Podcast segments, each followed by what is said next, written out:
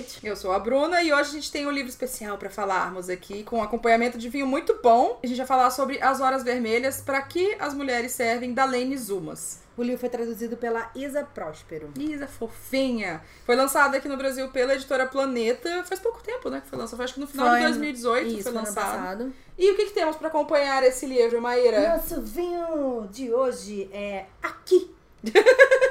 é um Malbec de 2017, argentino. Argentina. A gente tá numa onda de vinhos argentinos. Pois é, vamos experimentar então. Vamos experimentar. Tchim, miga. Hum, gostoso. Queria falar pra vocês que dessa vez a gente tentou o máximo possível não interagir sobre esse livro, tá? Eu terminei de ler, eu nem coloquei minha avaliação no Goodreads, a nota, porque eu não queria que a Bruna soubesse e ela também não me falou nada. É, eu fui falar, ó, amiga, terminei de ler o livro. É, É isso. isso.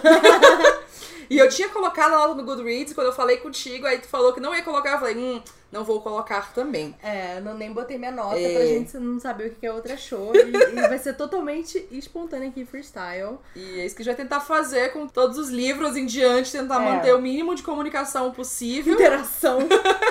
Corta a interação. E antes da gente começar, sempre lembrando que se você tiver menos de 18 anos, não beba. E se for dirigir, também não beba. E se for beber, como a gente tá fazendo aqui, Beba com moderação. é sempre bom, né? Mas vamos lá, fala um pouquinho sobre o que, que é o livro, amiga. Esse livro é bem interessante porque ele é meio que uma distopia, né? E ele se passa nos Estados Unidos. E nesse universo, os direitos reprodutivos das mulheres foram diminuídos, né? Então, no caso, nos Estados Unidos, o aborto é legal, mas no livro ele passa a ser ilegal. Uhum. A gente também tem a questão de que nessa história, a partir de 1 de janeiro, as pessoas solteiras não vão mais poder adotar. Acho que é 15 de janeiro. É, uma Tem, coisa tem assim. uma data É, específica. 10, uma assim. É, porque isso é relevante pra história. Para a história. E as pessoas não vão mais. Solteiras não vão mais poder adotar, Uhum. só casais heterossexuais, Uhum.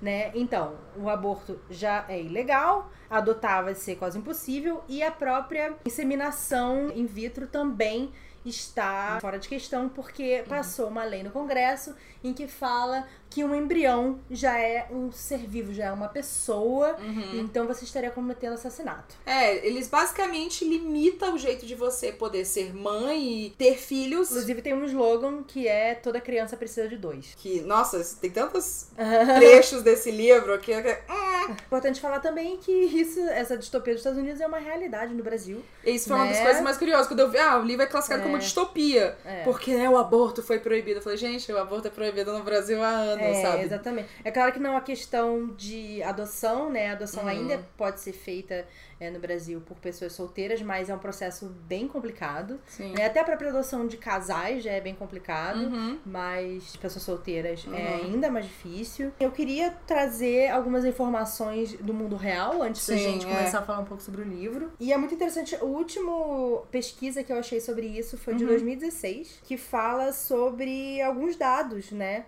Do aborto aqui no Brasil. Eu adoro que a gente, pesquisa- fez, a gente fez pesquisa juntas. Tipo, você pesquisou, eu também pesquisei, anotei aqui. Pesquisa Nacional do Aborto, foi isso.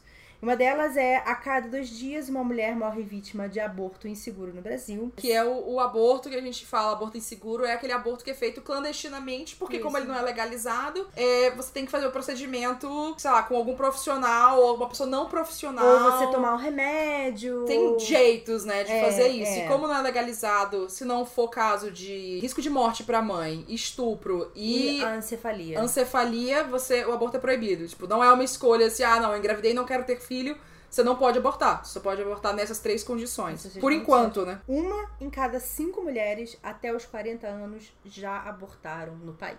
Isso é um dado muito interessante. Eu anotei esse dado aqui também. É muito curioso você parar e pensar assim: se a gente tá numa mesa com, sei lá, eu, uma amiga, minha mãe, a mãe dela e mais uma pessoa, uma delas já abortou. Uma sabe? delas já abortou. Já abortou. E provavelmente, assim, a gente. Uma vez a gente conversou aí sobre aborto e sobre tudo mais. E sabe, toda mulher, por mais que eu não saiba, toda mulher conhece alguém que pode direcionar alguém que faz aborto. Exatamente. Porque exatamente. já precisou, ou conheceu alguém que precisou. E sabe, são muitos. Sabe como faz. É, tem muitas coisas é, aí. Qual remédio que toma. Uhum. Importante falar também que a pena para mulheres que, que fazem aborto é de 1 a 3 anos. E pra pessoa que fez o, o, o procedimento, ou deu o remédio, ou viabilizou esse aborto, é de 1 a 4 anos. Outro dado importante também é as mulheres que abortam são, em geral, casadas. Já têm filhos Uhum. e 88% delas se declaram católicas, evangélicas, protestantes ou espíritas. Isso entra num ponto muito curioso que é é a religião, né? Eu Uhum. acho que a uma grande discussão do Brasil, a questão da legalização ou criminalização do aborto é a religião, porque o Brasil é um país super católico, em maioria é a principal religião do país. E lógico que o fator religioso e cultural tem muito peso nessa, nessa decisão política, de tornar a lei uma coisa moral, tipo a opinião de um. Então ela bota esse, essa coisa desse presidente que entrou, né, que é uma, uma metáfora pro Trump, querendo ou não, Uhum. e colocando a questão de quanto que a religião e, e valores morais de alguns influenciam no que é decidido pro todo. Sim. Então, assim, mesmo que o Brasil é um país católico, Sim. mas tem muitas pessoas que não são católicas. Eu, por exemplo, não compartilho valores católicos e, e quero essa decisão, quero esse poder de escolha. Mas pra muitas pessoas, não, sabe? Eu acho que eu até vi uma pesquisa falando, uma pesquisa popular, o que que a população brasileira acha do aborto. E, sei lá, 57% era a favor da criminalização do aborto. Uhum. Falei, cara, é isso, é um país católico. Às vezes você tem muitas pessoas, mais valores religiosos. Só que se uma coisa que existe é necessidade e, e sei lá, sobrevivência Mas é humana. aquela coisa, né? O Estado é laico. O Estado ela era pra ser laico, O né? Estado é é esse que é o laico, negócio. Eu acho que então- isso no livro ela bota justamente pra pensar. Aconteceu isso, mas o Estado é pra ser laico. É, o Estado Então não, não é Uma pra- religião não pode influenciar tudo. É, mas eu acho que também é importante lidar com isso com uma questão nem moral, nem de opinião, Sim. mas com uma questão de saúde pública. Tem um dado aqui da DataSUS de 2017 que é 177.464 tratamentos de pós-abortos foram registrados no SUS. E esses tratamentos são tipo, quando você faz o procedimento de aborto, né, um procedimento médico e tudo mais, pode acontecer uma coisa com a parede do útero, Sim. ou tem alguma coisa que você tem que cauterizar, sei lá, tem uma coisa que você faz. E aí 177 mil entradas no SUS de pessoas que para fazer esse procedimento pra, Pós. pra ficar tudo ok, porque Sim. às vezes pode ser complicação e tal. Pode dar sangramento, pode ter perda de É. Isso. várias questões. E né? nem sempre isso aqui é de abortos, eles falam, eles explicam que esse procedimento pode ser às vezes quando é aborto espontâneo e tudo mais, mas acredita que uma boa parte disso seja. Então, assim, sei lá, se 50% disso for de procedimento de aborto clandestino, já é muita coisa. Sim, exatamente. Muita, muita coisa. É, os números já até são meio, assim, estimativa, Uhum. né? Afinal, não dá, Não dá para pra- saber, é. não tem um controle, não tem regulamentação. Mas, assim, ó, outro dado importante. Nos países em que o aborto é proibido, o número de procedimentos não é menor do que Uhum. em lugares em que ele é legalizado. Uhum. Ou seja, é uma questão de saúde pública mesmo, porque, assim, Uhum. não é porque proibir que vai deixar de fazer, principalmente porque as mulheres vão continuar fazendo e as mulheres É. vão continuar morrendo por causa disso. E Uhum. principalmente essas mortes, desses abortos né, não espontâneos, atingem principalmente mulheres negras, mulheres pobres, Uhum. que não têm acesso. Porque assim, mulheres ricas e brancas vão continuar abortando Sim. e vão continuar morrendo menos do que essas mulheres, porque existem clínicas, gente. Existe Existem, isso. existem recursos? Porque Uhum. faz com um procedimento com um profissional de saúde treinado, Isso. numa clínica limpinha, com tudo certinho. Mas às vezes as mulheres, como você falou, mulheres negras, mulheres indígenas, eu vi um dado que falou que mulheres indígenas têm uma grande porcentagem Sim. de aborto. Porque às vezes a gente fala, ah, no Brasil é liberado por um caso de estupro. Mas às vezes a mulher não, ela não sabe o que fazer com essa situação, tem a, a vergonha, a- o medo, muita coisa que pode acontecer, o desespero de você ter um filho de um estuprador, mas você não pode fazer alguma coisa porque às vezes é um familiar, é um alguém parente. Não, às vezes é seu alguma coisa- marido. Às vezes seu próprio estuprou. marido estuprou, namorado. Seu namorado que é te muitos estuprou. os casos. É. E aí você não quer aquilo, você não quer ter aquela, aquela criança, aquele feto, aquele. sei lá, nem sei como é que chama, na verdade. Cada nome que a gente usa tem um peso diferente. Isso Sim. no livro é muito curioso como é trabalhado. Essas mulheres acabam com procedimentos brutais, assim, que. que... É, aquela coisa do- da agulha de Tricô. tricô, né? Que você acaba, tipo, pode rasgar toda a parte Uhum. interna, né? É, pe- é perigoso, é, horrível. É, e assim, eu conheço mulheres que já abortaram Uhum. e nenhuma delas vai te dizer, ah, abortar é show. Ah, transe sem camisinha mesmo, qualquer coisa é só abortar. Não, sabe? É um procedimento traumático. É um invasivo. procedimento traumático, é um procedimento invasivo, é um procedimento emocional impactante muito forte. Não é uma decisão que você consegue tomar com tranquilidade, sem pensar duas vezes. Sempre vai ser uma decisão muito difícil e um processo muito difícil. Só que quando você transforma ele numa coisa ilegal, é ainda mais difícil e você ainda corre risco de morrer. Sim. sabe? Então eu acho que é, é muito importante falar sobre isso, né? Porque Uhum. é uma das justificativas, né? Tipo, ah, por que, que não se cuidou? Por que, que não usou camisinha? É. Por que, que não... E não é tão simples assim, sabe? É, todo método contraceptivo não é 100%. Uhum. Não existe um método 100%. É, às vezes você pode usar dois métodos diferentes e ainda assim engravidar. Uhum. Corpos diferentes, realidades diferentes. E essa coisa da, da realidade é muito importante, porque às vezes você tem, sei lá, mulheres que moram em local que não tiveram uma educação sexual, não, não sabem sobre outros métodos contraceptivos que não são tipo camisinha. Uhum. E aí o cara pressiona e a pessoa engravida, e aí? E ah, vai ter mais um filho. E a questão é que, assim, ninguém é a favor do aborto. As pessoas são a favor pelo direito de, De escolher ter, de escolher, de ter isso de forma legal Aham. e segura, né? O mais importante é, é o seguro, é a coisa da saúde, como É. você falou. Porque, querendo ou não,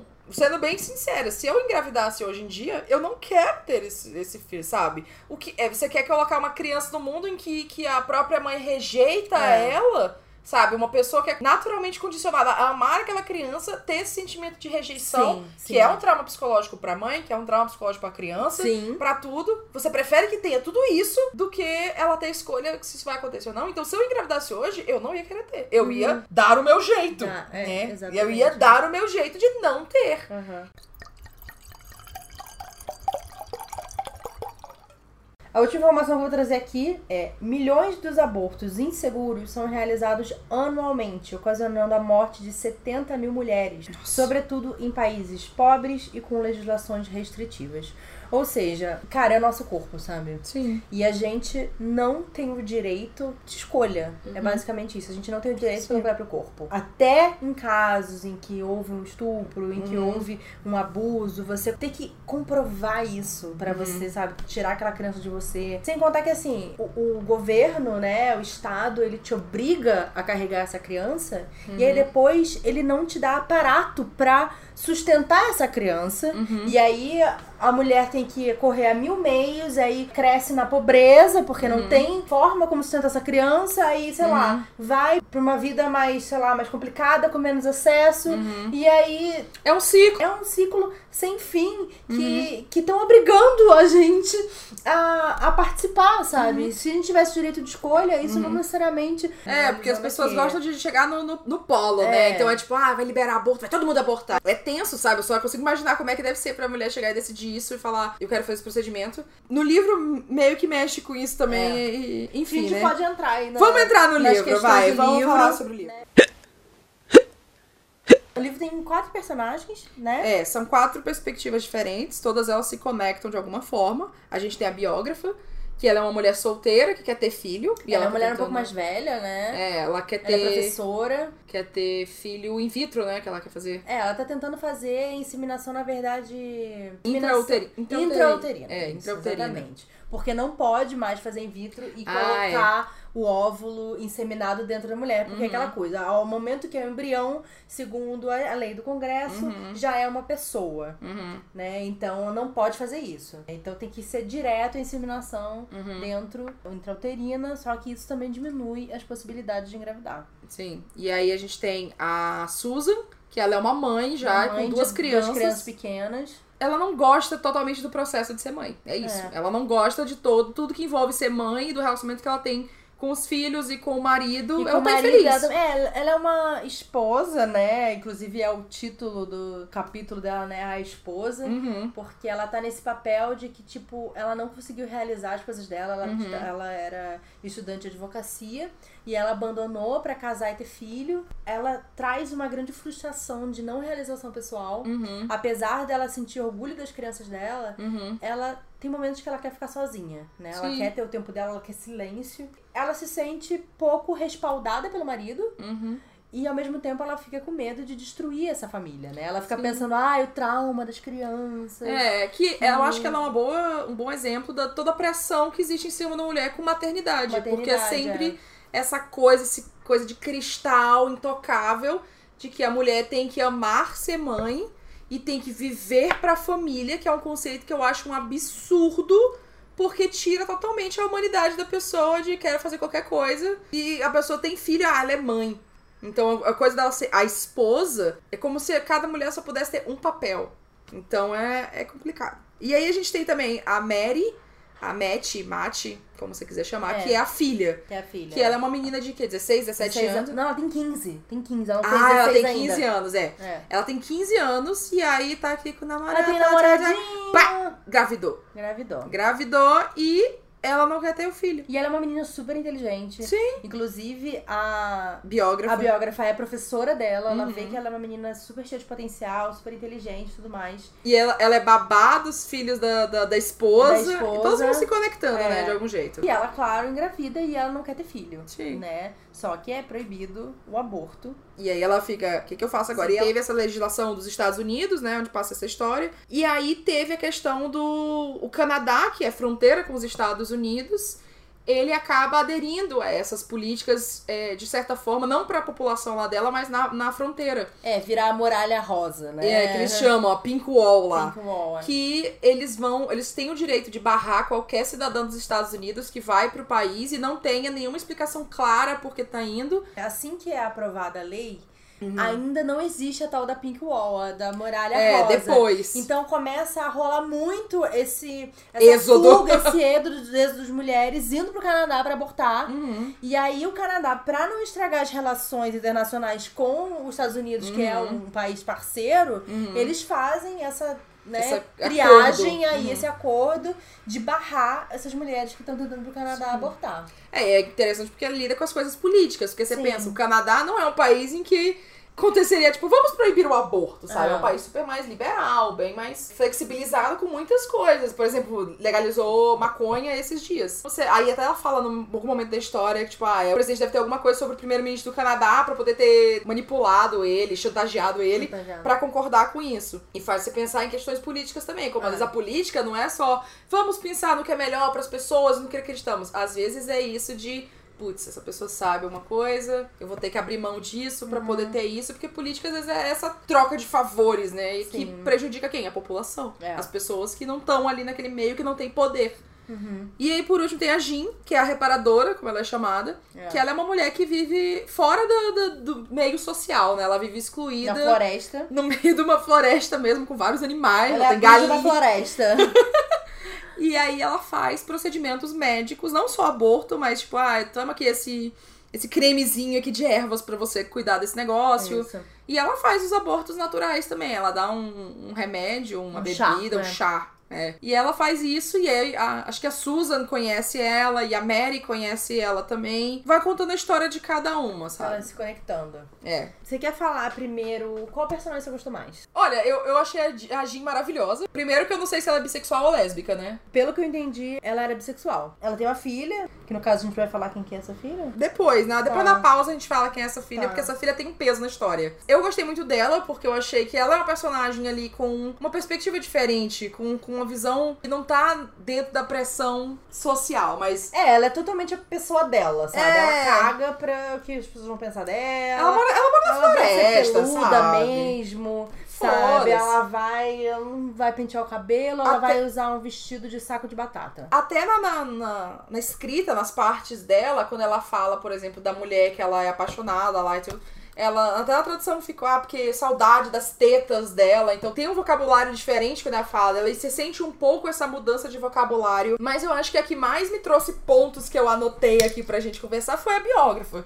Sério? Porque Tá, fala aí a tua. É por- Depois eu vou falar qualquer É, eu acho que, tipo, a Susan tem uma, traz uma discussão maravilhosa, que é a coisa da maternidade. Porque eu acho um absurdo. É uma coisa que me irrita muito isso de acreditar que a mulher vive pra ser mãe e que ela tem que amar a cada segundo e viver em função da família. A biógrafa chegou a me irritar. Ah, Eu não! Comecei a ficar com ódio dela. tá, só pra te dizer isso. Não, eu não duvido, não. Mas eu acho que ela abriu pra mim, ela vê umas. Abriu não, né? Assim, já, já, já pensava, mas ela traz umas discussões que eu fiquei. Você é uma pessoa ruim por pensar isso. Mas ao mesmo tempo eu entendo que você tá pensando isso. Eu acho que os capítulos dela, por algum motivo, eu achei que eles eram mais aprofundados na, na, na ideia do livro. De. Tipo, quando ela faz a lista de, de ah, motivos que as pessoas odeiam o que eu tô fazendo. Deixa eu ver no meu livro aqui Ah, que eu sim. fiz. Então parece que nos capítulos dela a autora trabalhou mais. Tipo, acusações do mundo. Sim, ah, porque é, você quer é ficar, legal. quer ficar sozinha é algo patológico. Pessoas casadas vivem mais. Por que, que você não se esforçou pra arranjar um parceiro pra poder ter o filho, já que era Sim. isso que tu queria? Tipo, um filho não vai substituir um homem, você sabia disso? É, então eu acho que ela traz esses levantamentos. Eu acho que os capítulos dela trouxeram mais informações. Eu, eu senti que eles eram mais longos de alguma forma. Eu acho que ela levanta essas coisas de. Da obrigação. da de- obrigação de ter filho. É que eu acho que ela se pergunta assim: será que eu tô tão obcecada por ter filho porque eu quero, eu sinto uma vontade ou porque o mundo espera de mim que eu queira? É, esse ponto é muito bom. É. Agora, aqui eu mais me identifiquei no caso foi a, a Mary. Que, porque eu não tenho vontade de ter filho, eu não tenho vontade de casar, então. Maternidade pra mim eu fico. Então eu entendi muito o conflito dela e ao mesmo tempo eu vi que em alguns momentos ela fica nessa de, ah, eu já estou grávida, será que eu tô fazendo errado? Mas ao mesmo tempo ela fica, eu não quero, sabe? Eu não quero. Ela É. tem uma hora que ela fala, eu não quero É, isso pra dentro ela de é mim. muito claro, é. É, e mas ao mesmo tempo ela sente a pressão, tá rolando um julgamento aqui do negócio e vê que as pessoas ao redor dela acham um absurdo aborto e diferenças de opiniões. E aí ela interagindo com a, com a biógrafa que fica, putz, É. ela não quer ter o filho e eu quero tanto. Nossa, essa parte da Foi biógrafa desesperadora. eu fiquei com ódio dessa mulher. Nossa senhora. Tem a parte até que eu marquei aqui, que a, a biógrafa sabe que ela foi pra fronteira. E aí ela fala, ela pode ser parada. Não torça pra ela ser parada, seu monstro. Mas ela torce. Exatamente. Porque fica essa coisa de tipo, ah, eu posso pedir pra ela pra ela ter o filho e me dar. É. Sabe? Porque eu não Eu consigo vou adotar. criar e não sei o que lá. Então essa necessidade dela de ter filho é muito forte. É muito forte. E eu acho que isso entra um pouco. E aí e deixa a gente com raiva de tipo, porra, pensa na menina. É. Sabe? Até na parte que ela fala que ela diz, ela fez a garota se desculpar por algo que não exige desculpas. Exatamente, porque a menina fala, tipo, ah, desculpa. É, eu não sabe? quero ter, sabe? Não É. é, meu. E é, entra aí a coisa da escolha, entra um pouco na questão das mulheres sempre terem essa coisa de preciso ser mãe e a rivalidade feminina que É. foi construída. Tem muitos pontos sobre feminismo e sobre, sobre as relações entre mulheres e o que significa ser mulher nesse livro, que eu fiquei, caraca, é tanta coisa que é até difícil pensar por onde você começa a discutir. Mas eu acho legal também que essa, a a Ro, né, a biógrafa, ela é uma professora de história Uhum. e ela sempre tem esse ponto de vista de questionamento, Sim. sabe? De tipo, ó, você não precisa fazer o que esperam de você, você Aham. tem a capacidade de criar o seu próprio caminho, não sei o que, Uhum. nananã. Mas, no fundo, ela quer seguir meio que o caminho tradicional. De ser mãe, de ter filho, nananã. E aí, quando ela vê que ela tá sendo uma opressora Uhum. em relação à escolha de uma menina jovem, ela fica num conflito absurdo. Porque, tipo, Sim. cara, o que eu tô fazendo? Tipo, eu estou desejando que ela seja barrada pra que ela seja obrigada a ter um filho porque eu quero o filho dela. Tipo, isso é muito. É muito bizarro. E isso volta pra discussão do, de quando ela questiona se ela lembra de quando que ela quis ter filho, a partir do momento, que momento que ela começou a querer ter filho, se aquilo foi algo que ela quis ou se foi algo porque ela sempre viu mães ao redor, ela cresceu Foi ouvindo que as esperado pessoas- dela. É, né? a construção social de ser mãe, que é isso que a gente tá falando. Você espera que a mulher com 30 anos queira ter filho. E você fala que não quer ter filhos, nossa, mas como que a sua vida vai ser completa sem ter, sem ter um filho, sabe? Mas eu me senti muito horrível por não entender ela. Porque você quer tanto isso, sabe? É horrível. Eu me sinto muito. Eu honestamente me sinto muito mal de não conseguir. é, Entender. entender esse Uhum. sentimento, essa necessidade, esse desespero. É, é horrível, é horrível, sabe? Não, eu acho que, que acontece, sabe? Ainda mais assim, eu, eu sempre pensei assim também, eu nunca quis ter filho. E eu ficava, gente, tem certeza que quer ter filho? Na real, eu consigo, em parte, entender essa necessidade, não porque eu sinto e eu não sei como é sentir isso de jeito nenhum. Eu fico, gente, eu também tenho a mesma postura. Só que ao mesmo tempo, eu não sinto esse julgamento todo, porque eu conheço, eu tenho amigas que assim, eu tenho uma amiga Mas que tu tem amigos que tem. é.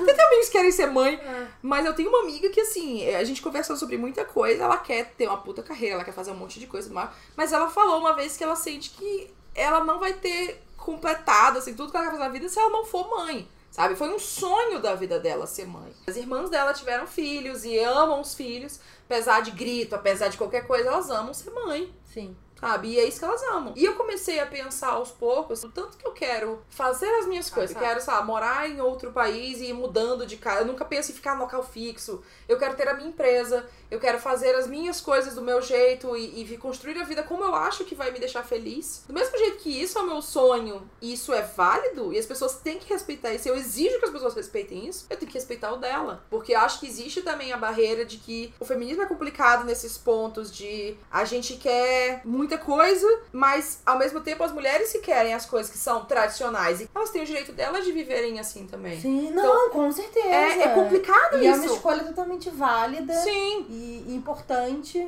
Eu fico sempre pensando, cara, é o sonho dela. Inclusive, assim, a gente tá falando de, de parto e etc. E a gente, né, trouxe a questão do aborto aqui logo no começo do uhum. episódio.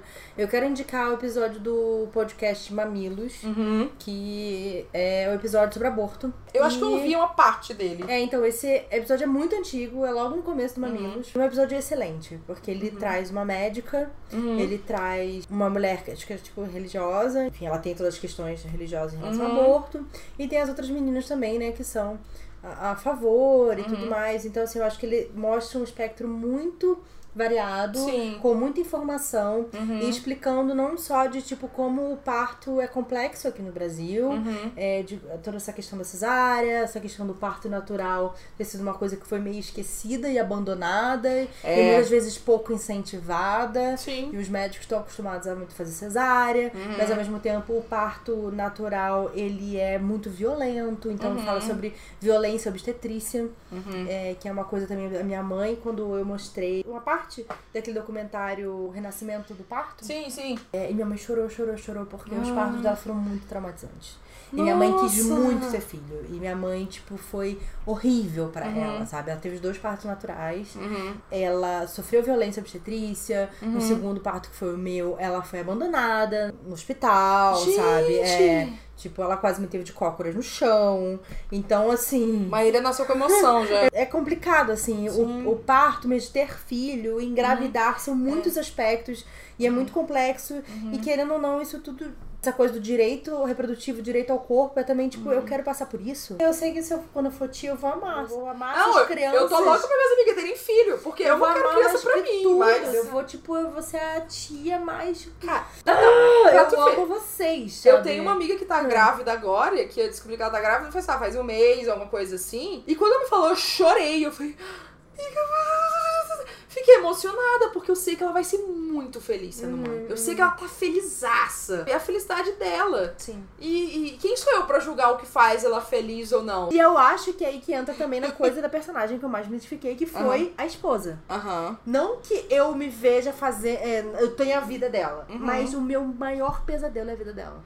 É. Meu maior pesadelo é estar presa numa função de mãe, uhum. em que você não tem um segundo de paz e silêncio, uhum. e você tem que fazer, além de toda, cuidar de todas as coisas da criança, tem que cuidar da casa, uhum. e você desiste das coisas que você queria realizar para você uhum. mesma uhum. por causa daquilo. É, eu acho que a coisa da maternidade, assim, você tem. E, esse, você e assim, eu sei que isso não é uma coisa real. A gente tá falando da Kirsten Sim. White, por exemplo, é. que é uma autora fora do caralho, tem três filhos e ela tá lá escrevendo livro, publicando toda hora e fazendo dois, dois tudo. livros por ano, assim, tipo, livro, Sabe? livro, livro, Ser livro. mãe não significa abandonar seu sonho, mas assim, é o meu pavor. Mas assim. querendo ou não, é uma coisa que acontece com muitas mulheres, Uhum. sabe? Com muita, muita, porque existem os dois polos de tipo, ou você romantiza a coisa da maternidade, ter filho e tudo mais, ou você vai pra esse lado de se eu for mãe, eu vou perder toda a liberdade que eu tenho na vida.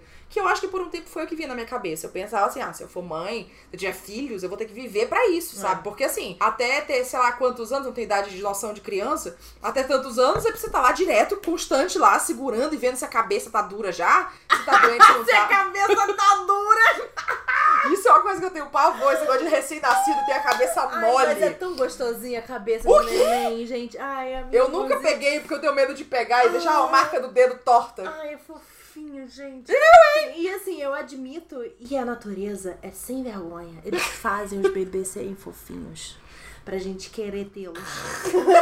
Mas assim, gente, a cabeça, o cheirinho de neném é uma coisa deliciosa. Mas isso não é cheiro de neném, isso é cheiro de Pampers. Não, e Johnson e Johnson. Não, é o cheirinho da pele do neném, cheirinho da cabeça de neném. Limpa, ele cheiro de limpeza, amiga. Não é cheiro não do bebê, é, é não. limpeza. Se Não é. eu sair do banho e você me cheirar, não vai ser a mesma coisa. Você tem Então, outros hormônios. Mas é a natureza sendo escrota, né? Você, olha Tá. que neném delicioso, você não quer ter um. Não. Olha, você quer ter um também. Em algum momento eu Aham. fui a pessoa que Sim. sabia que ia ter filho, mas eu percebo que hoje isso era uma coisa totalmente por inércia. Mas ah, então, antes eu ia te perguntar isso agora. Antes tu sentia, tipo, essa necessidade, não, eu quero ter filho. Tipo, eu preciso ter filho. Não, eu só achei eu que eu ia quero. ter. Eu só achei que, tipo, eu ia casar. Mas tu tinha uma certeza na tua vida, tipo, ah, em algum momento eu vou ter Eu vou filho. casar, eu vou, daí eu vou ter filho, esses vão ser as crianças, e eu vou colocar ela na aula de escoteiro, porque eu também fui escoteiro, sabe? Tipo, você começa a criar, e tipo, Aham. n- não é uma decisão racional do que, Uhum. Pô, isso é melhor pra mim? Uhum. Eu quero uma criança. Quando, eu acho que principalmente eu fui chegando perto dos 30 anos, que é o momento que, principalmente, acho que pra mulher começa uma cobrança, Uhum. né? De tipo, e aí, o reloginho, hein? Cadê esse útero da Ai, secana aí? Vai acabar a hora, hein? Daqui a pouco só vai sair neném esca- estragado daí, não vai sair mais. Vai chegando nessa idade, você tem que decidir logo, porque daqui a pouco você não vai ter mais energia, você não vai mais ter pique. E também você vai querer ser velho, sabe? Tem um negócio assim que você tá falando do pique. Até Felice falou isso, da coisa de criar a, a criança. E não necessariamente, tipo, ah, é porque a mulher conseguir engravidar. Porque senão a gente tá excluindo totalmente o quesito adoção, né? Porque se você quiser adotar com 50 anos, você pode adotar com 50 anos. Sim. Tanto que tem muitas pessoas que quando ficam mais velhas, assim, um casal velhinho, fica se sentindo, sei lá, sozinho, É. adotam crianças Adota porque criança. querem ter a casa cheia de novo. Sim. Eu tenho uma facilidade enorme com criança. Aham. Eu gosto de Eu criança. tenho, eu acho. Nunca Eu, tive eu me problema. divirto com criança, até bebê, tipo, porra, troquei muita fralda da, Nunca troquei uma da minha fralda. irmã mais nova Não sei como e é que tal, funciona. não sei, dei banho. Então, assim, não é uma coisa que, tipo, se acontecesse comigo, ia ser uma coisa alienígena. Hoje em dia, eu penso muito na questão de, tipo, tá tudo bom do jeito que tá. Aham. Eu não sinto falta de nada. E eu Tá. sinto que muitas mulheres que engravidam é porque sentem falta disso. Sentem falta É. disso na sua própria vida. Sabe? Eu fico pensando muito, será que tem uma coisa quebrada dentro de mim? Será que eu, por que, que eu ainda não senti essa falta, essa, essa angústia de ter Uhum. filho e papapá? E eu só fico pensando, ai, como eu amo o silêncio da minha casa. No livro, a, a filha, né, a Mary, é, quando ela conversa com a, a- a biógrafa, a professora dela, esse momento, que é esse momento que deu angústia tanto, É. a biógrafa tenta argumentar com ela, de tipo, "Pô, mas você não quer ter, você pode dar pra uma Você pode família. doar, pode doar, não, pode botar pra adoção. Vai doar filho. Você pode botar pra adoção e tal, mas ela quer ter o controle do corpo dizer, eu não quero. Aí é muito interessante falar que a- a- o conflito da própria Mar- Mary Aham. é porque ela é adotada. Ela é adotada. Então ela fica Uhum. pensando o tempo inteiro assim: e se minha mãe tivesse desistido de me ter? Sim. Sabe? Os pais dela são tipo, ai, nossa, você foi a felicidade da nossa Sim. vida ter adotado você e nananã.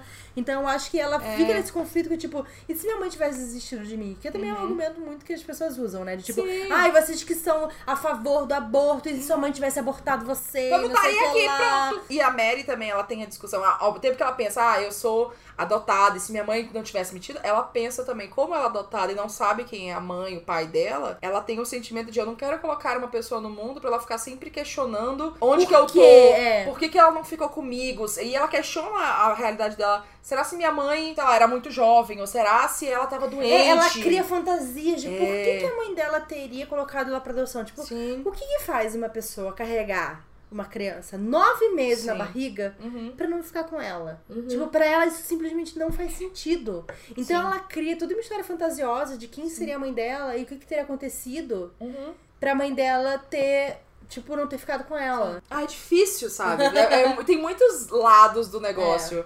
É, complicado, vai. Eu, eu gosto Uhum. muito do ponto de vista da Mary Uhum. e do ponto de vista da esposa, que eu esqueci como é que é o nome dela, Susan. da Susan. Uhum. É, a Susan pelo desespero, que é Sim. essa questão. Tem um momento, já avançando aqui um pouco na história, Uhum. é, logo bem no final do, do arco da Susan, né? Apesar que eu acho que a Susan é a que tá menos conectada com as questões aí de coisas reprodutivas e tal, porque, tipo, ela é mãe, o conflito dela é ser uma mãe que, que não ama ser mãe. É que eu acho que as Né? quatro personagens, cada uma tá em uma É fase. uma faceta, é. é, uma faceta Não é de... nem só ponto de vista, mas um momento. Então, uma Sim. que quer ter, quer engravidar, quer ter, a outra que tá grávida, mas não quer ter, uma que já, Já teve, teve os filhos. e uma que tá cagando pra tudo. É, e uma que tá ajudando a abortar. Mas eu acho interessante o ponto de vista dela, né? Essa coisa que ela fica oprimida por toda Uhum. essa experiência dos filhos. Ela. Não é que ela é uma má mãe, ela é uma ótima mãe, ela faz Sim. tudo pelos filhos, ela tá lá se dedicando. Vai dar demais. É, só que internamente ela tá, tipo, exausta, sabe? Ela tá, tipo, não aguento mais, eu preciso respirar. Uhum. E aí, no final do arco dela, né, que ela tá querendo se separar do marido dela, ela fala assim pra ele: Eu não aguento ter mais um terceiro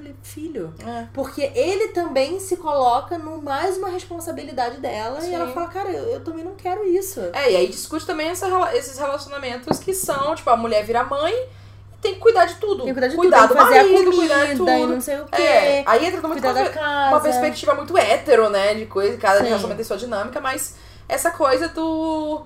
Ah, se o marido faz uma coisa, se o marido, sei lá, dá banho nos filhos, ou leva pra passear, ou faz alguma coisa. Ai, olha só. É, que e aí, lindo, quando é que que pai maravilhoso. maravilhoso. Agora, né? se a mãe faz, ah, não é menos que obrigação. Tipo, é só o que ela tem que fazer, né, e tal. É. E também tem a questão de, tipo, eu vejo muito, é uma coisa muito comum, é a valorização do trabalho do homem em comparação ao da mulher. Ele falar, ai, mas eu trabalhei o dia inteiro fora de É. casa, a hora que eu chego em casa, eu quero minha comida pronta. Ela, tipo, eu também trabalhei o dia inteiro. Sim. Sabe? Eu tava cuidando dessa casa, eu tava cuidando das crianças, eu, levei fulano na aula de não sei o que lá, eu tive que Uhum. fazer a- o estudo de casa de suclano. Pagar É. conta, fazer, É. limpar tudo, cozinhar, ainda tem que cozinhar tudo. E tem uma cena que ele chega e ele come a comida, eles comem tudo e, E não, não sobra deixa pra pra ela. E aí fica, eu esperei vocês pra comer. Fica, ah, eu não sabia. É. Tipo, não, Sabe? nem pensa, É, tipo- sabe? Você comeu? Aham. Ele, ah, você achei que você comeu com as crianças. Uhum. Então é aquela coisa também que o, o próprio relacionamento começa a desconectar. Ela tenta é, sustentar essa imagem dessa família perfeita. Inclusive, tem uma outra família Aham. que, que ela chama de os perfeitos. Né? Que são os amiguinhos dos filhos dela e ela tem ódio dele, dos perfeitos. sabe? Ai, meu Deus, porque eles comem coisas veganas. Ai, porque eles Ai. têm os, ai, os perfeitos, sabe? Ela odeia ele. Mas ao mesmo tempo, nos olhos das outras pessoas, eles são os perfeitos Sim. né? Então eu acho que também tem muito essa comparação do que a gente queria ser, Uhum. o que a gente acha que deveria ser e o que a gente constrói pra nossa vida, baseado na expectativa e no olhar dos outros, né? Então, Aham.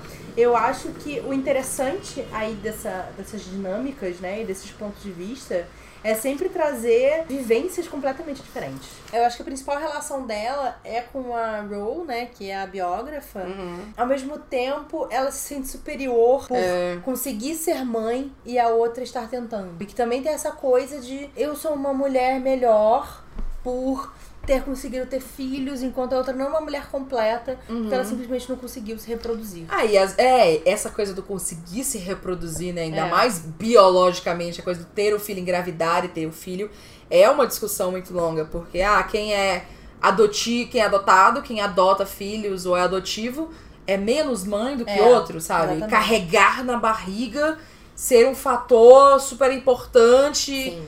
Tanto que a. E acho que a biógrafa é, explora um pouco isso, porque ao mesmo tempo ela tá tentando fazer a, a fertilização intrauterina É. e tentando adotar. E Só que tentando como a lei vai entrar. Desesperadamente adotar e ela tá tipo, meus dias estão acabando e A lei vai entrar e eu não vou mais poder. E ninguém me escolhe pra ser mãe, Uhum. e tipo, eu só quero. E aí entra o conflito dela principal com Uhum. a Mary, né? Que tá, tipo, a Mary pede ajuda pra ela, Uhum. falando, então, eu tô grávida. Eu vou abortar e você vai lá comigo e ela tá tipo, puta que pariu, essa escrota, sabe? Sem querer engravidou, eu não consigo engravidar de jeito nenhum. E ela, tipo, ela pagando uma fortuna pra fazer os procedimentos e não consegue engravidar. Então, assim, a revolta dela, ela fica muito puta, né, com a menina adolescente. E ela tem que aguentar ir com a menina fazer um procedimento de aborto, sendo que, assim, me dá essa criança, sabe? Sim. Carrega ela só um pouquinho e me dá. Tipo, vira, ela me vira um monstro, assim. Não, tem uma. Porque ela não consegue só enxergar além da tipo, a necessidade dela de ter Sim. filho, né? Sim, eu acho que o que é legal da história, eu ia até puxar aqui, tá rolando um temporal aqui fora, né? Se vocês tiverem ouvido barulho, são os trovões. Pera, antes de eu falar disso, vamos fazer aquela pausa, que a gente não fez a pausa ainda. A gente Isso. tá voando aqui, mas não fez a pausa. Pausazinha pra beber uma água, Maíra. Pausa. Vamos lá. Vamos lá, voltando da pausa, vamos comentar um pouquinho sobre o vinho. que A gente falou sobre toda a questão do livro, mas a gente tem que falar do vinho também, Vou tomar né? mais um pouquinho aqui. Eu acho que você já tomou demais, amiga. É, 13% de álcool? Será mesmo? Maíra não tá com 13% de álcool no sistema. então, o que, que você achou, amiga? É um Malbec. Eu achei ele um pouco mais ácido do É que esse o o outro que a gente ácido? tomou. Eu achei ele um pouco ácido. É, a gente gravou outro episódio hoje que a gente tomou um Cabernet Sauvignon. Isso. E aí ele Esse era... é Merlot, né? Esse é Malbec. Ah, tá. Merlot eu acho que é mais suave. Malbec, na real, não é uma uva que eu tomo muito. Mas essa daqui, como é que isso aqui veio parar aqui? Eu não sei. Eu acho que eu ganhei de presente. Como você veio parar Eu não lembro se eu comprei isso aqui. Que geralmente eu não tomo Malbec, eu não compro. Eu também achei assim, ele tem um gosto de. Sabe quando você começa a tomar vinho tinto e aí você fica, ah, não, não sei, é meio amargo, meio não sei o quê. O gosto é muito forte. Que você também não tá acostumado com, com coisa. É meio isso. É, eu acho que ele é. Achei ele bem mais ácido, assim. É, ele não desce tão, Tão bem. suave é. quanto o outro Cabernet Sauvignon que a gente tomou. Uhum. Assim, gostei dele, mas. Eu acho que ele é ok, mas eu ele não acho que é um tão vinho. não redondo, assim, sabe? Você sente aquela coisa, tipo, você Uhum. sente gostoso tomar. Eu acho que ele não é um vinho que eu compraria assim, ah, gostei muito desse vinho, vou comprar Sim, várias vezes. É. Eu acho que ele é ok, É. sabe? Deu. E nem a gente pegou um vinho tinto pra tomar com esse livro, porque a gente é ridículo, porque é vermelho. Exatamente, precisava ser tinto. Mas não foi uma coisa, nossa, que vinho incrível. É, aqui tá dizendo que ele foi produzido e engarrafado Uhum. na, na própria vinícola, né? Tá, lá na bom. E, e segundo o livro que eu tenho lido, que é o Expert em Vinho em 24 Horas, Olha que eficiente. isso é uma coisa muito importante, Uhum. ele, porque acontece de vinhos serem produzidos em um, país e serem engarrafados só em outro. Então isso prejudica a qualidade do vinho. É, tipo, eles, são, eles saem do barril e são transportados em o outro barril é recipiente. transportado.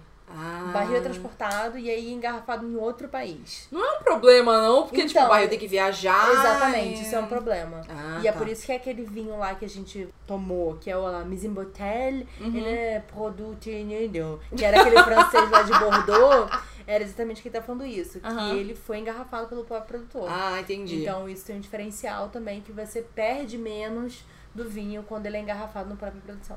Interessante isso, Interessante. olha só. Ó, Aos pouquinhos a gente tá aprendendo Trazendo sobre vinho informação. também. É. É, a gente começou esse podcast, né? Pensa assim, nós sabemos sobre livros, vamos aprender sobre vinhos também. Então a gente Uhum. quer aprender e trazer mais conteúdo de vinhos pra vocês. Uhum. Então, assim, que nota você daria pra esse, pra esse aqui Malbec 2017? Olha, de. De 1 a 5? De 1 a 5, É, eu daria 3. eu dou 3 também. É, eu acho que é. foi ok. Ok. Não compraria de novo. Eu acho que a partir de 4 é o que eu compraria de novo, que eu Sim. acharia show. Sim. Mas é 3. Ele é Esse bom. outro que a gente tomou, o Cabernet Sauvignon, eu achei ele bem mais redondinho, assim. E eu não sou muito comum de beber vinho da Argentina, não sei porquê. Eu não tenho uma coisa com Olha vinho só, de e você tá cheio de vinho argentino em É, casa, então. não sabe? Não, e um dos vinhos que eu compro com frequência, frequência, né? O quanto que o dinheiro permite, é justamente um vinho argentino que é o Alfredo Roca. Hum, Que é o Alfredo Roca Pinot Noir, que é delicioso. olha só, tô A aguardando. família inteira ama esse Alfredo Roca Pinot Noir. Aguardando essa experiência, hein? Vamos trazer para o episódio sensorial. aqui. Mas agora, Tintim, vamos voltar pro É. livro. O que eu ia falar antes da pausa é que tem uma quinta personagem na história, que é a Ivor Mide- Ivor Minervudottir. É que, na verdade, eu li esse livro e eu ouvi o audiobook ao mesmo tempo. Eu também. Então, às vezes, eu ficava indo voltando, indo e voltando. Então, eu ouvia a pronúncia dela, mas agora já bebeu quase duas garrafas de vinho inteira, não tem mais como. Mas é, É. Ivor. Eita. A Ivar. Ivar, sei lá. Uhum. Ivar. Vamos chamar de Ivar. É, ela é a, a pessoa de quem a biógrafa é a Está biógrafa. fazendo a biografia. É, ela é uma pesquisadora de gelo. É. Ela é uma estudiosa de gelo da, que nasceu na Islândia e tal. Enfim, e aí. Ela vai fazer toda uma pesquisa e uma Uhum. imersão, né? Então tem a biógrafa, ela vai contar toda a história dela Uhum. de indo num, numa expedição. Uma expedição. E aí é muito foda também essa narrativa É. dela, porque também fala de questões femininas, né? É, o primeiro- De outro ponto de vista. O livro começa com um pouquinho da história dela, então assim, é meio como se a, a biógrafa estivesse escrevendo a história dessa, dessa pesquisadora enquanto tudo tá acontecendo. Isso. Que tem até uma partezinha do negócio de- dela ser biógrafa que depois eu vou comentar. Mas então tem essa questão feminina dela que é Então a mulher em 1800 ela vai bolinha, que ela foi prometida pra casar com um cara de, sei lá, 30, 40 anos mais velho que ela. E aí ela tem que casar com esse cara, mas ela prefere ir fazer as expedições e, e pesquisar as coisas dela, quer viver a vida dela e não viver em função de ser casada e ter filhos, etc, etc, que é o que a família espera dela. E aí, aos pouquinhos, a história da, da Iver vai mostrando um lado dessas quatro outras personagens que tem. E lá mais pro meio, pro final, assim, a Iver vai nessa expedição, ela faz uma pesquisa e ela quer publicar isso.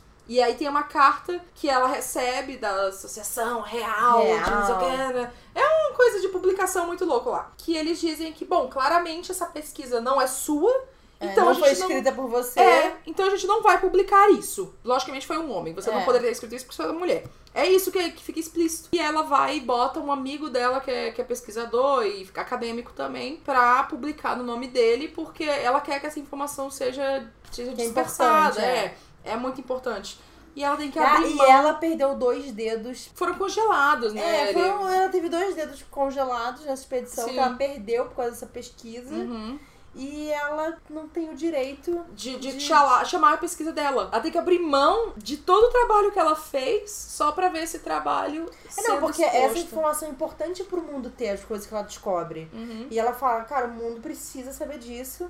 E ela pede pra esse amigo publicar. E ela precisa ver todas, ele tomando todas as glórias das descobertas dela. Uhum. E ela lá, sem dois dedos, tá? Por causa disso. E é interessante, sim, porque você acha que ela vai passar o resto da vida, tipo, meio que remoendo isso. Uhum. Mas não, ela vai em outra expedição. Ela vai em outra expedição É. pra salvar uma galera que ficou presa No gelo, é. aqui no gelo e ela pode salvar porque ela é a única pessoa que entende do gelo e de como o comportamento do gelo acontece, porque essa é a pesquisa que ela fez.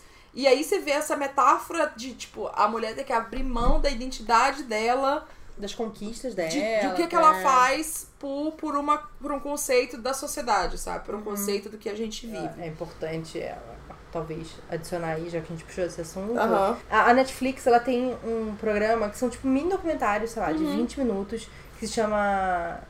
Ai, não sei como é que tem em português. É tipo... O que que é não sei o que lá, ou como não sei como as coisas funcionam, uma Ah. coisa assim.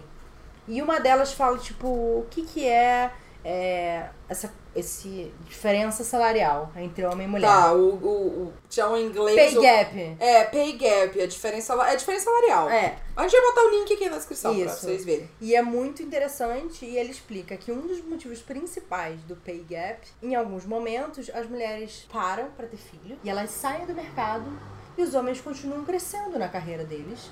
E eles vão aumentando e elas pararam. E aí, sei lá, elas vão entrar no mercado cinco anos depois, elas estão cinco anos atrasadas. E, e, tipo, e elas têm que voltar pro mercado. E muitas empresas não querem mais saber de pessoas que estão desatualizadas. E os homens continuam crescendo. E ela meio que, às vezes, tem que começar do zero. Ah, Então, assim, enquanto Nossa. essas questões de maternidade não forem bem lidadas, as mulheres sempre vão ganhar menos que os homens. Nossa, eu nunca tinha pensado nisso, mas você falava aí, hum, mas isso é um problema. Exatamente. Tipo, não, sabe? Mesmo que ela fique parada, tem problema aí. Entra toda a coisa do, do, do, do maternidade, licença paternidade, maternidade. a coisa da liberdade. Gente, Por é que, mu- que ser mãe te prejudica? É uma coisa da história que, Hum. que eu acho que poderia ter se aprofundado mais é que eu queria saber como estava o pa- panorama no país em relação a isso.